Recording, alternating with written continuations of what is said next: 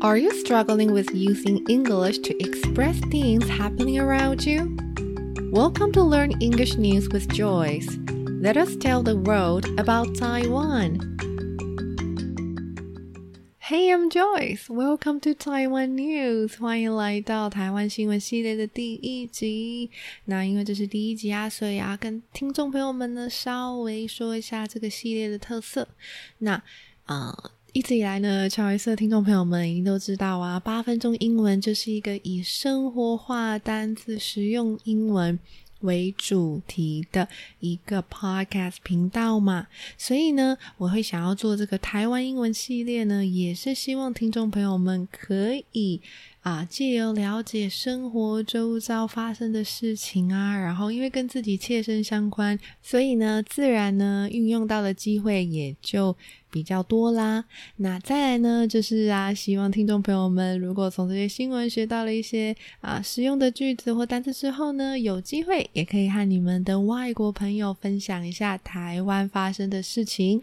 好，那 without further ado，let's get started。Okay, the first news I want to share with you is carriers apply for bubble. Carriers apply for bubble. Carriers 这边的 carriers 指的就是我们的飞机啦。好，飞机呢 apply for 申请什么呢？申请 bubble。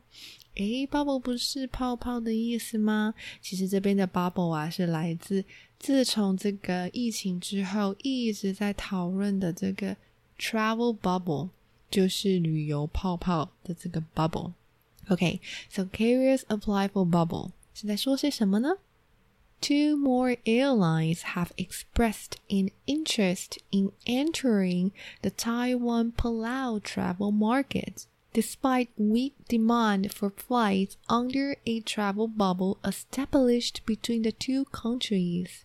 The Civil Aeronautics Administration (CAA) said on Saturday.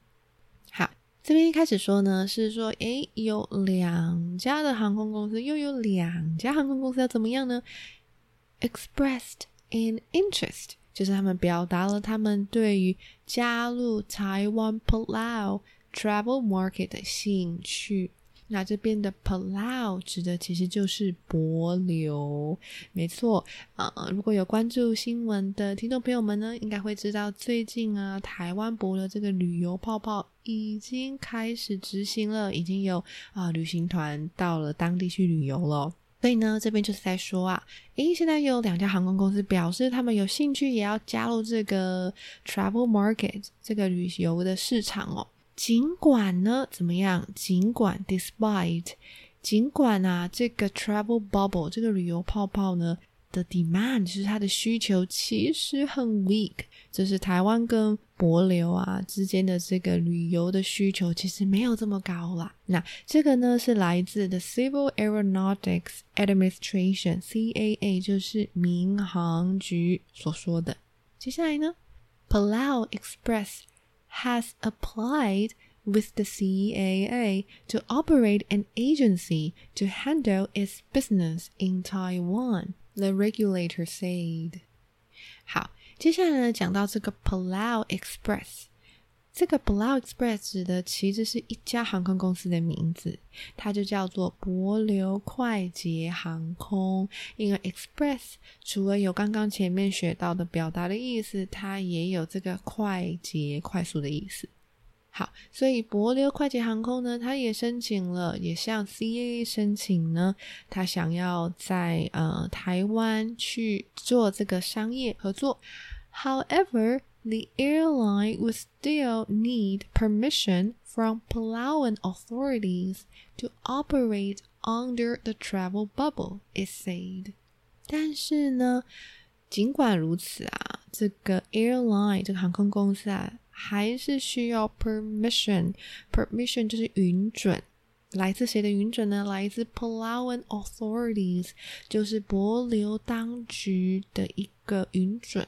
才可以啊，在这个 travel bubble 底下 operate 营运。好，adding that it has not heard from its Palawan counterpart of any such arrangement。而且啊，他也补充了，就是说，哎，那到目前为止啊，都还没有从帛琉当局那边有啊、听到任何安排啊，听到任何消息的意思。最后呢，Taipei-based Starlux Airlines has applied for rights to operate on the route, the CAA said. 好，Taipei-based 指的就是呢，呃，base 在台北的意思啊。base 在台北的这个星宇航空啊，Starlux Airlines 也有申请，就是想要呃，在这个 route 或者是 route 有两种念法哦，有人会念 route，有人会念 route。 就是他也有申请，想要在这个航线上呢去啊、uh, operate 去营运。好，那这个也是来自 CAA 的消息。All right，所以呢，我会从头到尾再念一次哦。Carriers apply for bubble.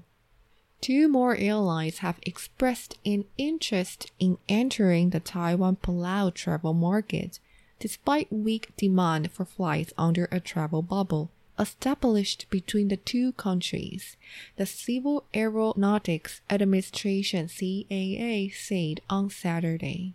Palau Express has applied with the CAA to operate an agency to handle its business in Taiwan, the regulator said.